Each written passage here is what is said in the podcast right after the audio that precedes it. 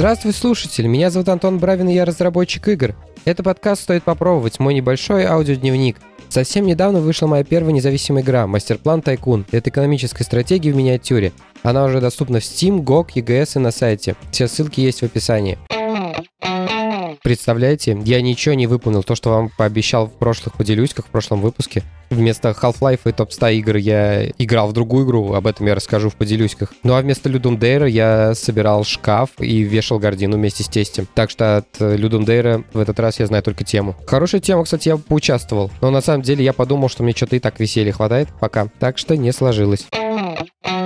Приехала небольшая новость о том, что Epic Games уволили 16% своего штата. Это 830 человек на минуточку. Это новость здесь, потому что у нее есть такой небольшой мостик к темам предыдущих двух выпусков, потому что много людей на Unreal смотрели как на то, куда они э, сбегут с Unity. И тут опять такие пугающие новости пришли. На самом деле Epic довольно хорошо с пиар точки зрения справились. Да и вообще это, в принципе, неудивительно. Те, кто смотрит за игровой индустрией, ну, за геймдев, точнее, индустрией, это происходит где-то в течение последнего года. История заключается заключается в следующем, что когда начался ковид, появилось очень много денег, которые инвесторы хотели куда-то вкинуть, и они начали вкидывать это в э, те индустрии, которые условно могут существовать в ковид. Игровая индустрия была отличным кандидатом. И, соответственно, если денег дали, их надо срочно как-то потратить. Поэтому люди с этими деньгами делали разные штуки. Например, покупали другие компании или э, жутко завышали найм, чтобы эти новые бюджеты освоить. Прошло два года, деньги кончились, началась та самая рецессия. А, которые нас все пугали весной. Увольняет как бы не только Epic Games, увольняют все компании на протяжении реально последнего года. Microsoft, Google и Unity тоже увольняли людей весной. И из игровых студий тоже подразделения закрывают. Так что, в общем-то, ничего нового. Ну, раз этот выпуск состоялся, потому что на самом деле его не должно было быть, если бы я участвовал в Людуме.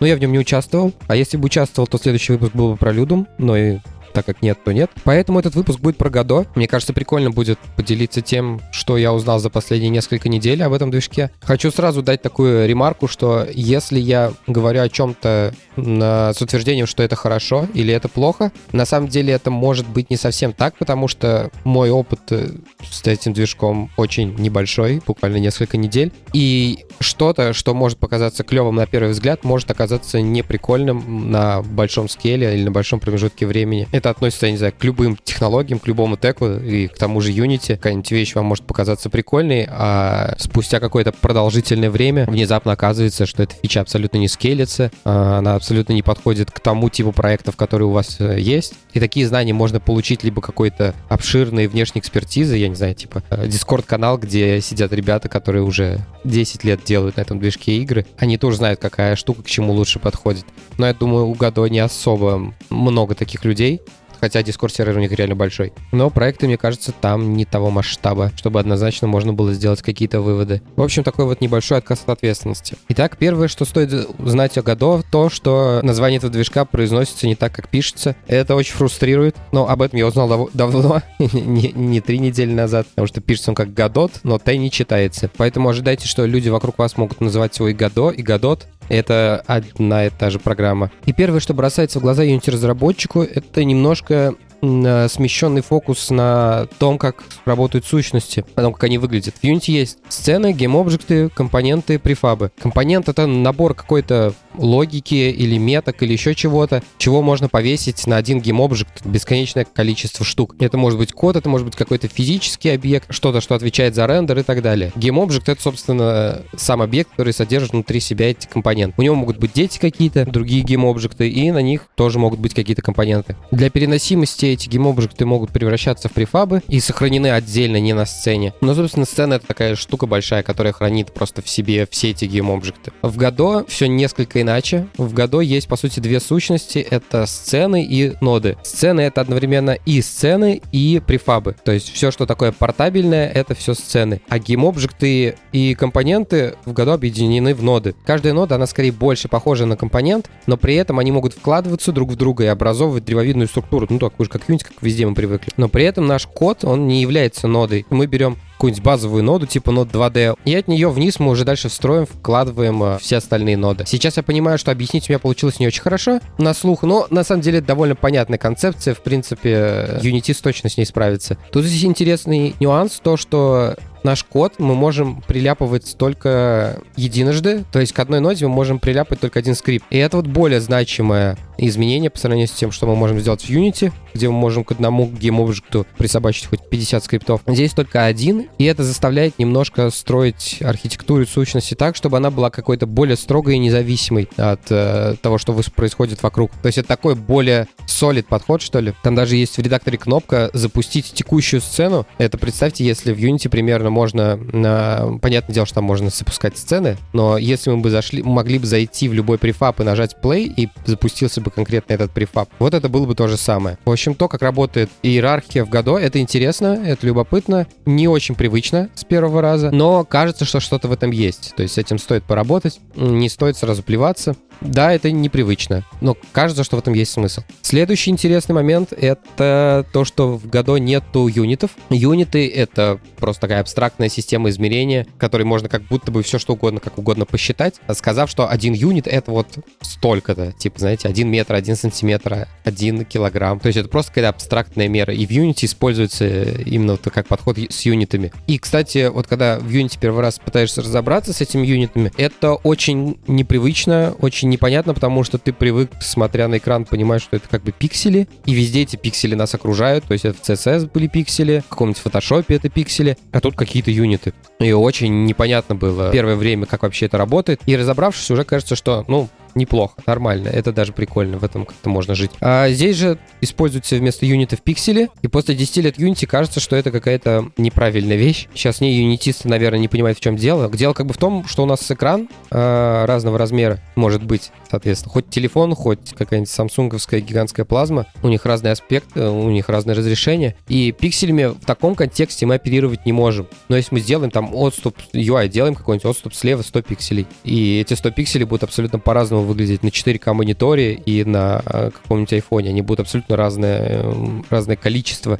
э, отступать друг от друга. В Unity, по сути, это решено тем, что мы для каждого спрайта, для каждого изображения можем выбрать количество пикселей на юнит, ППУ, и потом уже работать только с юнитами. А Unity уже сама там растянет все это под любое разрешение, которое необходимо. В году не так, в году пиксели, никаких юнитов тут нету, но они пошли другим способом. Тут был прикольный момент, потому что и эту штуку я видел, я ее видел в Unity, но она используется там в другом месте. В Unity это используется в компоненте Canvas Scaler для UI. Там есть такой специальный компонент, где мы указываем референсное разрешение и э, указываем э, логику того, что должно происходить э, с нашей UI-системой, когда мы меняем разрешение или аспект экрана. Мы можем просто его скейлить в тупую, можем пытаться разъезжаться по высоте или по ширине, можем пытаться растягиваться. Ну, в общем, это такая стандартная штука. В Godot сделали так, они сделали, по сути, точно такой же компонент, но запихнули его в настройки проекта. И так работает вся игра. То есть, если мы начинаем возюкать увеличить экран, то он ведет себя как большое канвас окно в Unity. И поэтому, ну, если делаешь игру на ПК просто, да, в принципе, на мобайле, наверное, тоже, указываешь 1920 на 1080 и поехали. Просто в Unity бы пришлось отдельно рулить UI, отдельно рулить э, GameView. Здесь как будто бы это все вместе сразу работает под референсное разрешение. Как будто бы прикольно, и как будто бы это решает сразу будущие проблемы. Потому что я помню, на одном из мобильных проектов мы делали такую штуку, что у нас UI накладывался поверх игровой сцены, и UI как бы был конструктором того, что вну, было внутри этой сцены, и нам надо было точно спозиционировать две сетки. Одна как бы сетка из GameObject, другая сетка из UI. И там как бы приходилось с бубном плясать. Я знаю, что один из, один из слушателей этого подкаста как раз автор этой затеи. В любом случае, в таком кейсе решение будет не бесхитростным в Unity. Здесь же, похоже, эта проблема решена прямо на базовом уровне, но мне больше сказать нечего. Возможно, это вылезет в другом месте, не знаю. То, что опытом только познается. Дальше Mode. В Unity мы привыкли, что у нас есть окно Play мода, где мы можем посмотреть то, как игра будет выглядеть, но при этом у нас сохраняется окно со сценой, где мы можем эту сцену руками подвигать, посмотреть, что к чему. И эта фича на самом деле такая, типа, Unity эксклюзивная, потому что подобное, если мне память не изменяет, потому что я очень мало этим занимался, по-моему, что-то есть такое в Unreal, но в Unreal все это запускается внутри текущей сцены. Если бы это был сцен view от Unity, вы бы нажали play, и у нас бы сцен view стало просто активной, и мы бы там могли играть. По-моему, в Unreal это так работает. Либо там запуск в отдельном окне. И у всех движков есть вот эта штука запуск в отдельном окне, то есть это как будто бы прям очень быстро билдится игра и запускается. И только в Unity не так. В Unity прям отдельное окошко внутри редактора, там все запускается и работает. И если с, как бы с Game View нет проблем никаких, то с Scene View мы привыкли, что он синхронизированный с тем, что мы запустили. Здесь нет. Здесь просто как бы компилится, запускается. Э, никакой магии не происходит. Единственное, что есть у Godot, это то, что инспектор вот этой иерархии, сценграф, который в Unity, он может быть подключен к билду, который запустился. Ну, как remote дебагинг, вот что-то такое. И он будет отображать какую-то правду, там можно какие-то циферки поменять, это все будет э, работать. Но на нашей сцене в ScentView это никак не изменится, ничего не поменяется. Это будет только в play моде вот в этом отдельном окне работать. Это тоже не очень удобно, потому что он запускается отдельное окне. Если у вас один монитор, то это хана, то есть мы что-то поменяли, альтабаемся. Если два монитора, то можно как бы вытащить на отдельный, но не, не супер удобно, конечно. Я сколько раз помню, у меня происходили моменты, когда я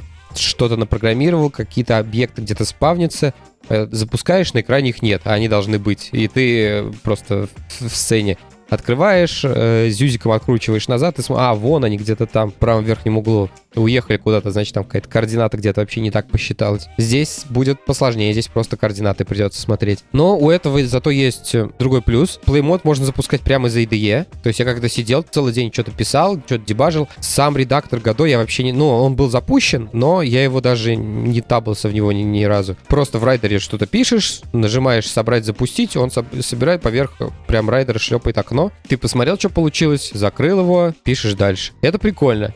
Также я на базовом уровне наконец-то разобрался, что такое C-Sharp Solution и проекты, потому что на самом деле, когда живешь в мире Unity, там тебе это, ну, практически в этом, ну, нет необходимости разбираться. Я начал копать немного в эту сторону, и как раз пошел я здесь по пути вот этого отказа от движка, от него как от dependency. И в итоге вот в этом прототипе, который я делаю, у меня вообще внутри солюшена 5 проектов. Условно, я могу их описать так. Первый — это код, который может быть базовым, ну, как вот про Токио я когда-то рассказывал, про мой toolkit. Это код, который может, типа, использован быть в любой игре, на любом движке, хоть этот движок пишу я, мой какой-нибудь коллега из Батуми или его мама. Второй проект — это проект, у которого в депенденсиях первый, и в нем содержится код, который может быть пошарен среди игр одного типа. То есть так как я занимаюсь какими-то тайкунами, стратегиями, в общем, такими э, жанрами, там будет что-то связанное с тайл-мапой, например, поиск пути, возможно. Нойс я туда запихнул, об этом чуть позже расскажу. Третий проект — это биндинги. В моем случае это биндинг Годо. Там буквально один файл, по-моему, сейчас лежит. Э, суть его в том, чтобы разорвать э, жесткую связь какую-то кодовую, можно использовать интерфейсы. И, например, если мы вот в нашем первом или втором проекте хотим что-то залогировать, но у нас нет системы логинга, то есть мы можем выпулинуть что-то в консоль в WriteLM, шарповую, но при этом она нигде не напишется, но вот в году я потыкался, оно не работает. Там надо использовать свой встроенный принт какой-то, плевалку логов, короче, чтобы э, какой-то текст вывести. В Unity, по-моему, тоже не работает э, консоль WriteLine, но я не помню. Проверял один раз, лет пять назад. Соответственно, в этом проекте просто лежит биндинг, который описывает интерфейс, в котором использован гадошный логер. Это реализация этого интерфейса. А сам интерфейс, он лежит как раз вот в первом самом проекте, и мы можем его использовать, если мы что-то вот залогировать хотим, просто дергаем интерфейс. Четвертый проект — это сама игра, в которой в зависимостях первые три проекта. Логика тут в том, чтобы писать этот проект так, предполагая, что в нем нет никакого UI, рендера, ничего такого, в общем, view нет вообще, чтобы эту игру там условно можно было запустить в консоли. И пятый проект — это, собственно, тот же код игры, но это биндинг Godot. Идея такая, что весь код, который годошный, он будет просто получать какие-то зависимости в виде каких-то классов из э, вот четвертого проекта и выступать просто в роли какого-то визуализатора. Скорее всего, будет обратный какой-то маршрут, куда инпуты будут пробрасываться, но все это вместе будет работать э, вот в четвертом проекте. Пока это выглядит так. Вот такой у меня эксперимент. У меня были мысли попробовать отказаться еще от чего-нибудь, от UI, например, и его тоже сделать какие-нибудь кросс движковым, но это оказалось сильно сложной задачей. Ну, то есть, на самом деле, не сложной, просто очень-очень время затратный. Типа запихнуть какой-нибудь шарповый UI-фреймворк в Godot, судя по всему, нельзя. Каких-то биндингов я к этому не нашел. Единственное, что было, это IMGUI, а, но это тот, кто им пользовался в Unity, в принципе, особо в цирке не смеется. Но это прикольно, с одной стороны, это декларативный код, когда мы пишем, чем, чем мы хотим нарисовать, и оно каждый кадр дергается. С другой стороны, им очень геморно делать сложные интерфейсы. Ну, прям вот вообще. В общем, я решил, что пока оно того не стоит. Вот э, сейчас с этим возиться. Оставил вот так. В принципе, такая структура уже принесла мне какие-то всходы положительные, потому что в моем новом прототипе я делаю, мне там надо тоже остров сгенерировать. И остров небольшой, он буквально сейчас там стоит в конфиге 25 на 13 сетка. И я этот модуль писал для него, и так я делаю сейчас рандомную генерацию еще и для мастер-плана, а там все несколько серьезней. Я этот модуль написал общим. Сначала я его написал и дебажил вот в этой годошной версии, потому что это все сильно быстрее, пока Unity там продумается. А, причем, если даже взять этот размер локации, который у меня в мастер-плане, у меня размер локации первый, там 720 на 226, что ли, тайлов, что-то такое, то годов все равно это делает сильно быстрее, чем Unity. Ну, потому что все-таки в Unity там целая игра уже написанная, которая там пытается что-то загрузиться, что-то сделать. А здесь я просто как бы запускаю сетку сразу. В общем, в итоге я этот код писал по сути, в Godot, и потом э, просто портировал в Unity. Ну, не то, что не портировал, а просто скопировал туда. Интересных моментов тут несколько. В году развесистая библиотека Нойза, причем не своя, а внешняя, просто с гитхаба взяли ребята, по сути. Fuzz Nost Light называется. А в Unity же там только перлин встроенный, и, по-моему, все. Там есть э, которые используются в новой модели, в новой, э, в новой математике, которую они для Дотса написали. Если честно, мне не хотелось рисковать тащить это в проект, потому что я не знаю, как там это все под капотом работать, будет собираться. Возможно, он кучу каких dependency подсосет. Не знаю, такое, такое себе решение было бы, мне показалось. Поэтому я что сделал? Я взял вот эту же библиотеку, которая в году, прям с GitHub ее вытащил, засунул себе в э, проект, который вот второй, который абстракции для стратегических игр. Возможно, когда-нибудь туда и в первый перекачивает, кстати. Вполне себе, чего бы нет. И, в общем, все это засунул в Unity, оно работает, прикольно получилось. После того, как я это все это провернул, я подумал, а почему бы мне в Unity что-нибудь подобным не попытаться заняться, тоже типа на проекты разбить. И оказалось, что тут у меня вариантов вообще не так не то чтобы много. А, во-первых, Unity не поддерживает вот эти вот э, солюшены с несколькими проектами внутри себя. В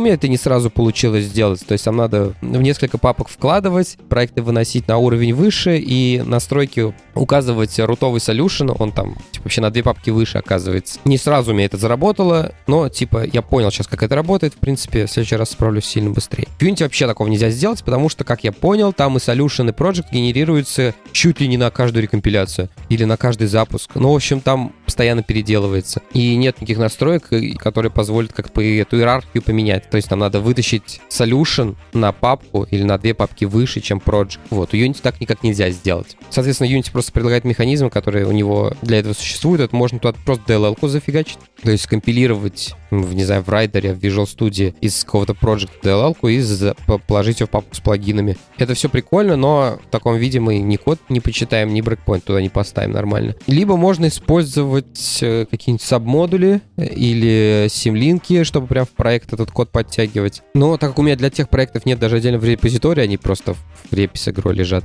Это тоже какой-то слишком геморный способ. Короче, я просто скопировал этот код, пока это так выглядит. Но на самом деле Unity обещает исправить эту проблему. Про эту новость я читал еще где-то год или полтора назад. Они хотят перейти на MS Build. Это система сборки майкрософтская, в которой у них вся экосистема завязана. У Unity своя система сборки, вот они хотят ее переделать. Я так понял, это было год или полтора назад анонс новости, соответственно, года через полтора-два мы можем ждать какого-то результата. Тогда это будет вот работать как-то похоже, можно будет использовать проекты отдельные в Unity, заработать NuGet. В году, кстати, работает NuGet. Это типа NPM или пипа для э, других языков. Док шарповый. Это прикольно, весело, задорно. В общем, вот эта вот часть с проектами и солюшенами, она самая пока интересная для меня была за весь этот промежуток времени. Что еще у нас есть? Дебаггер. Дебаггер окей, он работает. А, профайлер первого взгляда не ок потому что там есть профайлер, ну, примерно как в Unity, где у нас бежит таймлайн с э, графиками, куда мы тыкаем в какое-то место и смотрим, что сколько времени занимает. Он какой-то непонятный, ну, в смысле, он вроде как будто бы работает, но как будто бы в нем недостаточно информации. При этом вроде как должны поддерживаться профайлеры, которые есть в IDE-шках. Я пользуюсь райдером, я что-то посмотрел, как там какие-то туториалы, не туториалы, в общем, какие-то справочки про то, как э, должен запускаться профайлер. И те кнопки, которые должны быть на этих местах, у меня их нету. В общем, потратив где-то полчаса-час, я плюнул пока на это. Ну, в общем, такое. Еще одно мое открытие. На маке он работает почему-то сильно быстрее, чем на винде. По крайней мере, вот в моих сетапах. Тут, скорее всего, мне кажется, что-то у них привязано к разрешению, потому что когда он запускается, он у меня запускается на 4К экране, мне кажется, это связано с этим как. Редактор крашится периодически. И самый частый кейс, который я обнаружил, это то, что редактор, во-первых, не перекомпиливает проект, только делает Unity. То есть, если мы в Unity какой-то код в э, IDE поправили, возвращаемся в редактор, и там в зависимости от настроек уже. У меня он просто при фокусе обратно, когда возвращается фокус, начинается перекомпиляция. В райдере вообще ничего такого нет, там просто есть кнопка build, мы ее нажимаем, он перекомпилирует. Если мы нажимаем play, происходит сначала save, потом перекомпиляция, потом, типа, запускается build. У меня периодически редактор падал, именно на сохранении, когда я что-то пытался сохранить. И в нескольких местах я так выяснил, что это происходит из-за того, что проект не был скомпилирован, и поэтому мы пытаемся сохранить нескомпилированный проект, и оно падает. И это, скорее всего, связано именно с тем, что я использую э, шарпы, дотнетовскую версию, потому что если бы я использовал GDScript, наверное, бы такого не было. У меня, например, есть сцена, в которой какой-то есть экспорт наружу, который просит что-то. Экспорт — это аналог сериалайз филда в Unity, когда мы сделаем какую-нибудь приватную переменную, доступную для доступа в редакторе. Вот здесь такой же атрибут, он просто называется экспорт. Это, кстати, большая важная часть, потому что когда я первый раз году открывал, ну, довольно давно, там еще GD-скрипт я пытался посмотреть, у них все референсы были через стройки, меня это просто ужаснуло, и это все закрыл. Теперь есть нормальные референсы через... Ну, внутри они, скорее всего, наверное, такие же строки, но снаружи это, по крайней мере, просто ссылка. Теперь можно в нее как-то ткнуть, dependency в нее прокинуть, в общем, как Unity. И вот какие-то баги происходили на вот этом вот уровне, когда мы что-то пытались сохранить перед тем, как что-то скомпилировать. И если мы у нас что-то, видимо, там не совпадает, какие-то поля, то оно падало. Также он иногда продалбливает ссылки на компоненты, на ноды, или, наверное, правильно сказать, на скрипты на ноды, если мы пытаемся что-то зарефакторить внутри IDE. Не всегда, но случается этот момент. То есть, если в Unity это, например, один шанс на миллион, у меня, то есть, бывало такое несколько раз, когда я что-то прям в райдере а, рефакторил, ну, типа имя класса, то Unity продалбливал какую-нибудь ссылку на этот класс где-нибудь там, и потом сидящий. Здесь это происходило вообще, типа того, на раз-два. То есть, ты поменял имя класса, пытаешься открыть сцену, где этот класс находится. В этой сцене сохранена ссылка старая, он ее открыть не может, в итоге сцена вообще не открывается. Тебе либо руками лезть, что маловероятно, обратно. Обычно я это решал тем, что я переименовывал обратно, там, либо отстегивал скрипт. Ну, в общем, прям какой-то геморрой и баги. В этом месте они действительно есть, поэтому тут надо быть внимательным. Но такой рефакторинг происходит не супер часто, поэтому такое. Также там нормально не работает undo redo. В году есть несколько вкладок. Это 2D, 3D, скриптинг и там Asset Store. Это вот четыре вот штуки в самом верху. Типа режимы переключать. И, ну, это вот, по крайней мере, то, что я заметил. И, кстати, там 2D и 3D в году полностью разнесены, что в плане рендера, что в плане нодов, компонентов, скриптинга и прочего. По крайней мере, так написано, и, в принципе, как будто бы кажется, что это как-то в каком-то мере так. В итоге, попрыгав туда-сюда, типа мы зашли в скриптинг, что-то поменяли, переключились обратно в 2D режим, что-нибудь там в ноде потыкали в инспекторе. И начинаем Ctrl-Z, Ctrl-Shift-Z туда-сюда нажимать, и там вообще куда-то ее уносит. Она начинает либо действовать в каком-то одном контексте, либо только в другом. Но, ну, в общем, откровенно говоря, на undo-реду надежды нет. Дальше еще я нарвался на очень странное решение с Nine Slice спрайтами. Для тех, кто не в контексте, Nine Slice спрайты — это такая штука, когда мы берем какую-то картинку, разрезаем ее на 9 частей, и мы говорим о том, что у нас есть вот углы, углы должны сохранять свой скейл, а, так, такой, как он есть. А остальное, которое по кресту располагаются спрайты, они должны скейлиться. А тот, что в середине, с собой должен все заполнять. Ну, то есть обычно такую делают э, рамку для окна, для кнопки, ну, в общем, такие вещи. И в Unity это работает все, я не знаю, кажется, что так и должно быть. То есть мы можем до любого размера увеличить, уменьшить, как, как захотим вообще. Любой спрайт абсолютно, хоть 4 на 4 пикселя, мы там хоть 4К спрайт, неважно. В Годо какая-то странная эта реализация, она работает только вверх. То есть, если у нас есть спрайт 100 э, на 100 пикселей, мы не можем в UI сделать элемент 50 на 50 пикселей, который на, на будет, и он нормально бы ужался бы. Наверх мы можем это делать. То есть, если мы, нам надо, у нас есть 100 на 100, мы хотим сделать 200 там, на 400. Все будет нормально. Вниз меньше размера спрайта нельзя. Видимо, это вот как раз какое-то ограничение, выходящее из вот этой вот пиксельной системы, или из-за того, что они лайауты не хотят перестраивать э, лишний раз. В общем, пока мне сложно сказать, но, в общем, это немножко странно. Отсюда начинают вытекать такие вопросы, а как, например, мне сделать интерфейс, который будет смотреться нормально на, например, 4К. Если мы референсное разрешение ставим Full HD, то есть мне ставить референсное разрешение 4К, но тогда спрайты будут очень шарпнутые. Это и в Unity вот так же работает, это специфика рендера. Мы возьмем, например, большущий спрайт и просто сожмем его до меньшего размера. То есть если мы разожмем маленький до большого, понятное дело, что он пошакалится. А когда мы делаем в обратную сторону, на самом деле спрайты тоже шакалятся, просто это выглядит по-другому. И вот здесь немножко непонятно, как это контролировать. То есть мне сразу надо выбрать правильно какое-то разрешение и э, правильные спрайты под него нарезать. А, соответственно, если мы начинаем нарезать спрайты под размер элементов UI, следовательно, мы не можем нормально их э, в Power of Two закатать. А, точнее, как бы можем, но тогда у нас будет куча свободного места. Нам надо как-то с atlasing ом нормально работать. То есть как будто бы какие-то проблемы сверху наваливается. Не очень это понравилась тема. Ну и еще есть проблема с open source community. Именно как с community. На самом деле, тут никакой конкретной катастрофы я не заметил. Это просто собирательный образ, о котором я слышал там в нескольких подкастах. И постоянно рассказывают истории, как какой-нибудь главный maintainer какой-нибудь штуки у него что-нибудь переклинило или еще что-то. И Godot как open source проект, он, в принципе, тоже тоже этому подвластен. Я слышал, есть люди, которые высказываются недовольством в сторону core team ы, maintainer ов, что они по большому счету делают все как хотят, и порой какие-то странные мувы совершают, там какая-то история с 3D-физикой у них была, и в итоге сейчас люди, которые хотят использовать хорошую 3D-физику, используют ее внешнюю, а не та, которая встроенная. В общем, иногда какие-то вот идейные компасы не сходятся у комьюнити и мейнтейнеров проектов. В общем, здесь это, как и в другом любом open source, это тоже присутствует. Сейчас там, например, идет обсуждение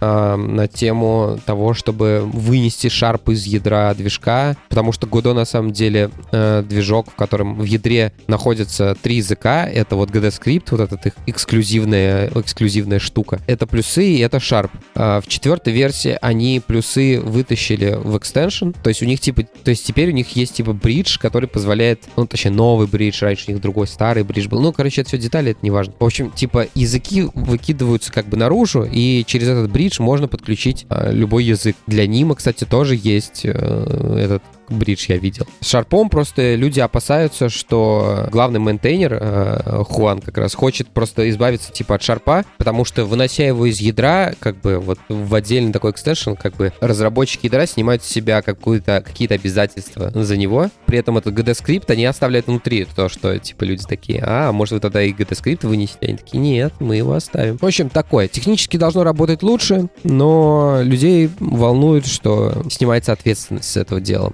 за поддержку языка. Вот сейчас сидят люди, обсуждают, решения принимают, думают, думают. В общем, это, наверное, все, что я вот смог как-то зацепить за последние 2-3 недели, сколько я с году сижу. В принципе, ощущения положительными, но самое главное для меня, наверное, то, что как-то сориентировался более-менее в том, как структурировать проекты вот с точки зрения зависимости и солюшенов, ну вот о чем я где-то в середине рассказывал. И это дает некое такое чувство безопасности, более-менее какое-то. В общем, пока у меня ощущения такие, возможно, я наберу соберу когда-нибудь э, следующий пак таких же отдельных фактов и запишем буквально сиквел этого эпизода. Итак, поделюсь кем. Первая очень короткая, на которой внезапно есть ссылка. Давно у нас не было чего-то со ссылкой. Это ролик э, Physics в Jelly Cars от Body Physics Explained. Есть такая игра, Jelly Car. Это игра про машинку, которая вся такая дрыгающаяся, которая очень прикольно, которая очень прикольно взаимодействует с таким же дрыгающимся миром. И это видос из разряда «Мне всегда было очень интересно, как это работает, но мне было лень э, самому пойти и потратить две минуты на гуглине и узнать, как это работает на самом деле. Мне просто попался этот ролик, я в него ткнул, и теперь я знаю, как существует софтбоди физика. Там все не очень сложно, можно посмотреть кому угодно, очень прикольно. Вторая, поделюсь-ка эта игра. А, не смог я себя за неделю сподвигнуть опять а, сесть за Half-Life, но там началась на стиме распродажа шутемапов, а сейчас у этого жанра новая волна. После Vampire Survivals, который мне очень понравился, куча игр, которые работают, ну, примерно по такому же, а, по такому же принципу. На самом деле это забавно, потому что подобный жанр существует уже множество лет, но в нем не хватало каких-то деталей, по крайней мере для меня. Я никогда не любил твинстик-шутеры, потому что мне казалось, это очень тупо как-то, ну, типа, за тобой толпа мобов гонится, и ты вот э, двумя там стиками одним целишься, другим что-то бегаешь. Ну, короче, как-то мне идея меня это не впечатляла. Туда же отправлялись всякие штуки типа Binding of Isaac. Там мне казалось, что нужно слишком много скилла, э, потому что там типа мало юнитов, там надо что-то уворачиваться постоянно, такое, э, не как с толпой, в общем, действие. Вампиры же просто отказались от вот этого вот стреляния в цель куда-то, они просто сказали, ну ты перемещайся тут, вокруг тебя само все будет э, летать туда-сюда, куда надо, ты просто двигайся. И мне эта тема прям очень понравилась. И сейчас много игр выходит примерно вот так же работающих. И игра, она у меня была в виш-листе несколько месяцев. Она, правда, еще в раннем доступе. Называется Halls of Torment. По геймплею это чисто воды-вампиры. Там надо просто в настройках зайти и включить э, автоприцеливание, автостреляние, и будут один в один. Можно, конечно, отключить самому стрелять, но, типа, я не знаю, в чем прикол. Это, это на самом деле не так эффективно. А выглядит эта игра и ощущается как Diablo 2. То есть у нее такая ретро-графика, музыка подходящая, то есть вайп прям реально от Diablo 2. Мне прям очень понравилось, я часов, наверное, 8 за неделю наиграл. И это, я считаю, для меня еще мало для такой игры. Поэтому, если вам нравятся вампиры, или если вам интересен какой-то другой взгляд, как бы выглядел casual по геймплею э, Diablo 2 э, в 23 году, вот это прям оно. Там же я еще в бандле купил Братата, который гораздо более популярный, чем Halls of Torment. Его я даже пока не устанавливал. Ждет своего времени, лежит. Так, ну и последнее поделюсь-ка. На следующей неделе точно не будет выпуска, потому что мы с сыном едем в Москву на там 3-4 дня. И вообще все началось с того, что я хотел поехать на Игропром. Это выставка новая, точнее, как бы она выставка, конференция для разработчиков игр. Там, в общем, ребята все подряд намешали. Я хотел просто съездить на выходные посмотреть, что у них получилось. Ну, как бы сразу пришла идея взять с собой ребенка, и концепция путешествия сразу изменилась резко. Сходим с ним на Игропром, и у нас еще есть там в планах несколько локаций в Москве. Посмотрим, если будет интересно что-нибудь, если я смогу что-нибудь об этом рассказать, расскажу в следующем выпуске. Но, кстати, тут у меня есть один лайфхак. Неужто что-то полезное будет, э, поделюсь как. У Яндекса есть своя карта, Яндекс Pay, так как у них теперь есть свой банк, там есть такая же система кэшбэков, как и, не знаю, во всех сейчас банках, где мы выбираем категории. И, естественно, там очень часто проскакивают категории, которые связаны с яндексовскими сервисами. Плюс еще, если у вас есть подписка Яндекс Плюс, сейчас есть отдельная подписка для детей. То есть она просто, ну, короче, как опция подключается за 100 рублей в месяц. Но первый раз ее можно активировать, там, аж два месяца она будет бесплатна. И, в общем, вот эта опция Яндекс Дети, как так она называется, для Яндекс Плюс, дает 20% кэшбэк на мероприятия все всякие купленные в Яндекс Афише. Вот так. Короче, я там на всякие штуки забронировал билетов тысяч на 7. И вот с этими опциями, оплачивая с Яндекс карты с кэшбэком, я тысячи две обратно баллами, короче, наскреб. Вот. Если хотите поэкономить, если у вас есть вот этот комбо дети и мероприятия, то можно попробовать вот использовать Яндекс Афишу и э, такой провернуть. Выпуск подходит к концу, а это значит, что пора сказать спасибо тем ребятам, которые поддерживают этот подкаст на сервисе Boosty. Народ раскусил, что там можно менять имена, и началось баловство, поэтому в этот раз я говорю спасибо пользователю с ником «Давай писать игру на ниме», вопросительный знак, и пользователю Сергей Иванов. Спасибо вам большое. На этом у меня все. Спасибо, что были со мной на протяжении всего выпуска. Ставьте оценки, оставляйте отзывы на тех площадках, где вы слушаете подкаст. Тогда его смогут услышать большее количество людей. Также, если вам понравился этот эпизод, расскажите о подкасте своим друзьям. Я буду за это вам очень благодарен. Такие дела. До следующего выпуска. Пока.